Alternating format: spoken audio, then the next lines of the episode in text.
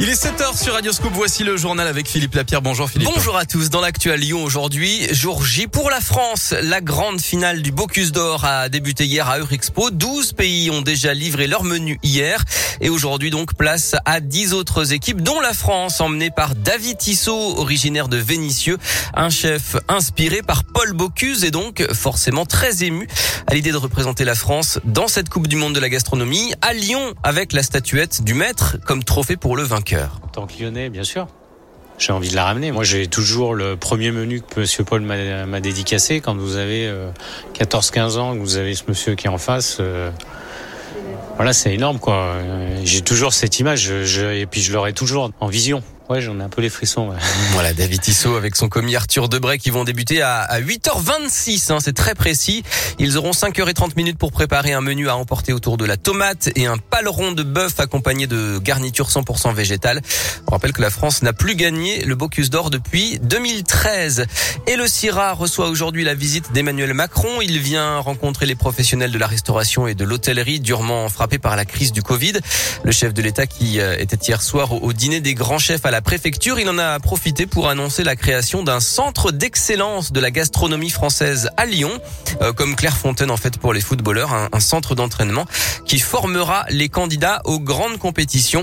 Et Emmanuel Macron présidera en fin de journée la cérémonie d'installation de l'Académie de l'Organisation mondiale de la santé à la Cité internationale, un lieu de formation des métiers de la santé au niveau mondial qui ouvrira à Gerland en 2023.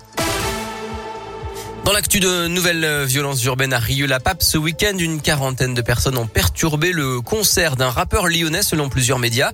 Ils ont tenté de pénétrer dans la MJC Autotem. Le bâtiment a subi des jets de projectiles. Plusieurs véhicules ont été incendiés. Une enquête est en cours. L'hommage à Victorine, un an après, sa famille a organisé une marche blanche hier. Un millier de personnes ont rendu hommage à la jeune femme. Jean-Jacques Céleste, réélu à la mairie de Chassieux. Il devance la liste de Sylvain Copona de 191 voix. Le scrutin de 2020 avec une égalité parfaite avait été annulé. Le nouveau conseil municipal sera élu vendredi. Et puis les tests de dépistage du Covid resteront gratuits pour les mineurs, pour les personnes vaccinées et sur ordonnance seulement pour les non vaccinés. C'est ce qu'a confirmé hier Jean Castex. Le Premier ministre veut la fin de la gratuité des tests dits de confort à partir du 15 octobre.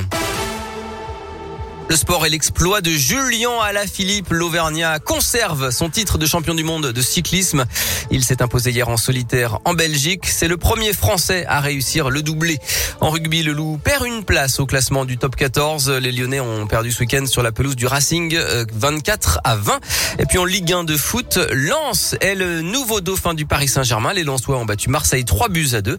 Lyon est septième à deux points du podium après son nul un partout samedi face à Lorient. Est dernier avant le derby de dimanche.